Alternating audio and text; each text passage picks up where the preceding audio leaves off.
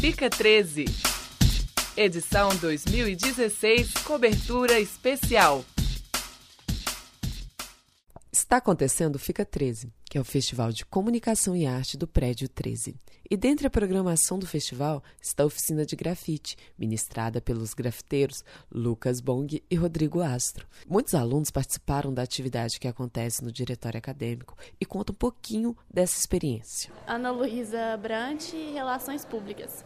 É, participar da oficina de grafite foi uma experiência assim, diferente e inédita também porque muitas vezes a gente vê esse tipo de arte só nas ruas e tendo essa, essas oficinas a gente pode praticar.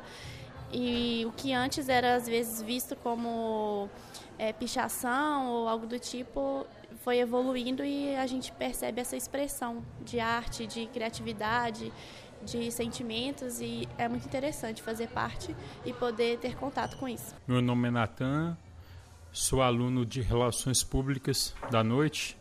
Participar da oficina de de grafite foi muito interessante, porque é a expressão artística muito atual e que tem ganhado bastante espaço, as pessoas têm reconhecido e é uma expressão bem interessante porque é uma forma artística de cada pessoa exprimir ali a sua ideia, seu ponto de vista, sua opinião, seu conceito. Então é algo bem interessante para a nossa sociedade, para a nossa participação popular também. Para o grafiteiro Rodrigo Astro, levar o grafite para dentro da universidade tem sido uma troca inovadora.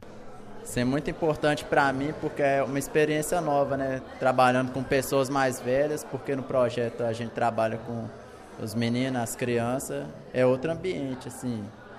A gente, falar a verdade, tá tendo tem mais dificuldade, né, de mestrar os mais velhos do que os mais novos, mas está sendo uma experiência muito boa, né?